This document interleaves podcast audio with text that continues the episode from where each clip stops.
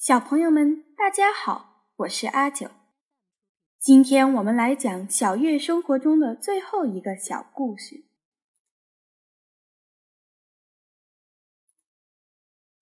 第四章：短暂的歌唱生涯。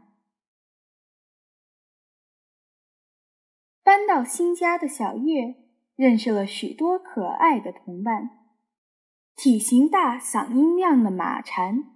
身上长着很多绒毛的毛蝉，歌声独特的骚蝉，还有叶蝉、角蝉和蜡蝉等。小月很快和他们成了好朋友。小月每天开心地唱着歌，她的歌声既洪亮又甜美。在小月的胸部下面，也就是紧靠着后腿的地方，有两块很宽的半圆形。酷似鱼鳞且有些发硬的钙片，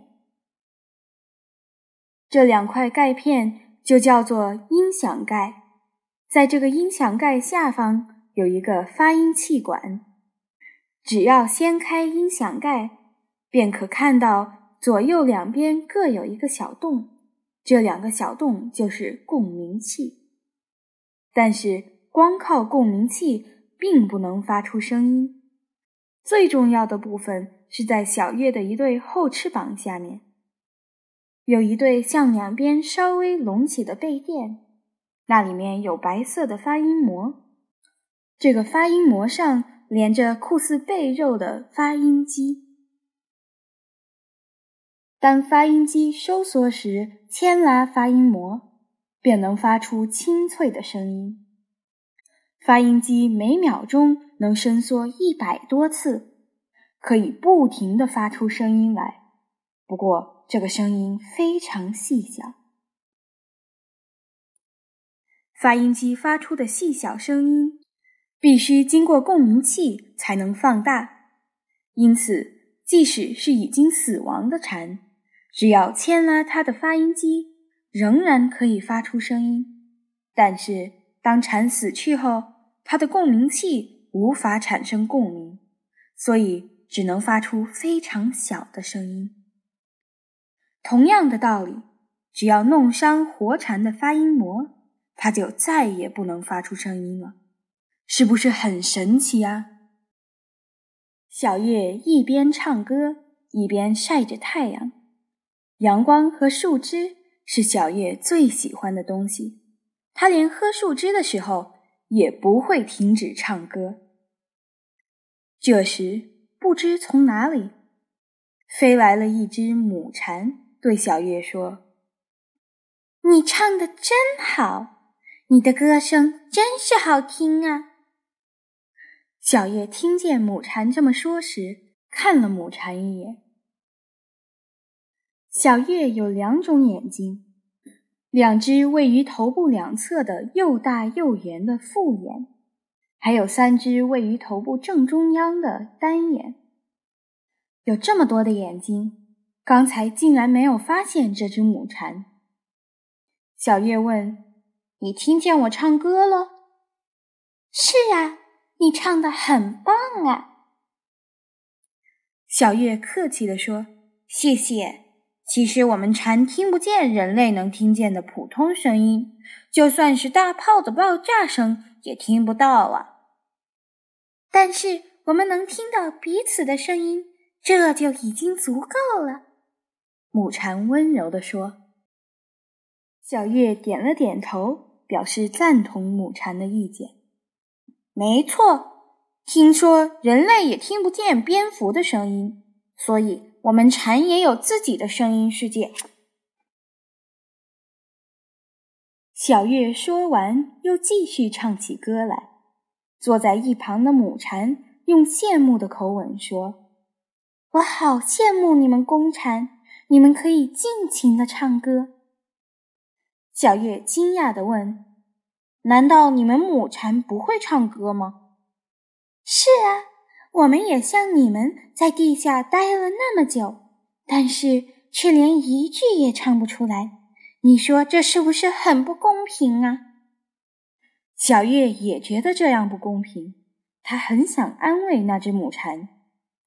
不过你们可以生下很多可爱的小宝宝啊。母蝉有些害羞的回答：“那倒也是。”小月看见母蝉的样子，忍不住鼓起勇气问：“你喜欢我吗？”突然间，小月的声音变得有些奇怪，好像和刚才不大相同。母蝉停在原地，静静地注视着小月。似乎也很喜欢小月的样子。小月兴奋地抖着身体，以之字形脚步向母蝉靠近。就这样，他们结成了夫妻。漫长的夏季将要结束了。最近，小月时常感到非常疲惫，越来越没有力气了，就连嗓音也是一天不如一天。最后，居然连抓住树枝的力气也没有了。于是，小月想最后再唱一首歌。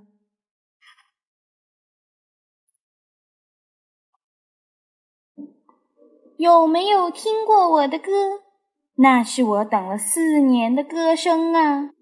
我从来不和别人吵架，也不去理会世上的是是非非。因为我的一生太短暂了，所以我没有时间去管那些事情。唱完最后一首歌的小月，砰的一声，无力的掉在了地上。啊，我的生命走到尽头了。躺在地上的小月，回想起很久以前，自己还是若虫时。掉落到地面上的情形。就这样，小月的翅膀颤抖了一会儿，结束了自己作为蝉的短暂一生。夏末的阳光很快晒干了小月的身体。这时，有一只到处寻找食物的蚂蚁发现了小月的尸体。咦？这不是那个笨蝉小月吗？哼，当初竟然那么教训我，活该！看你现在的模样。对小月的死亡，蚂蚁一点儿也不难过，反而迅速的跑回了家。大家注意了，前面那棵树下掉下来一只蝉，趁别的昆虫还没有发现，我们赶快行动吧！快跟我来！一瞬间，蚂蚁们便围绕在小月的尸体旁，将她的身体切成了一块一块的。快，再快一点！这家伙可够我们吃一阵子的。对呀。正当大家快乐的工作时，突然有一只蚂蚁喃喃自语说。它是一夏天给咱们树枝喝的蝉呢，真是太可怜了。老蚂蚁听见这句话后，便生气地说：“蝉有蝉的义务，蚂蚁有蚂蚁的责任。如果我们不这样处理这只蝉的话，这片树林将会变成多么肮脏的地方啊！别再胡思乱想了。”赶快和大家一起干活吧！那只蚂蚁听见老蚂蚁的教训，便不敢再多说什么了。小月就这样从这个世界上消失了。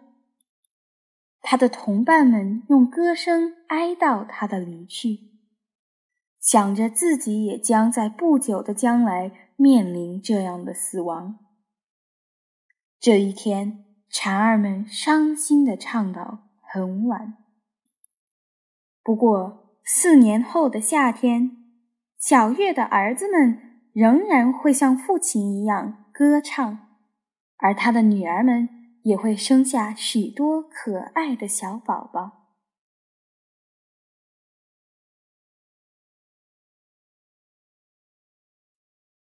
好了，小朋友们，小月的故事就讲到这里了。下面我们讲哪一种昆虫的故事呢？下个星期来听吧，下周见。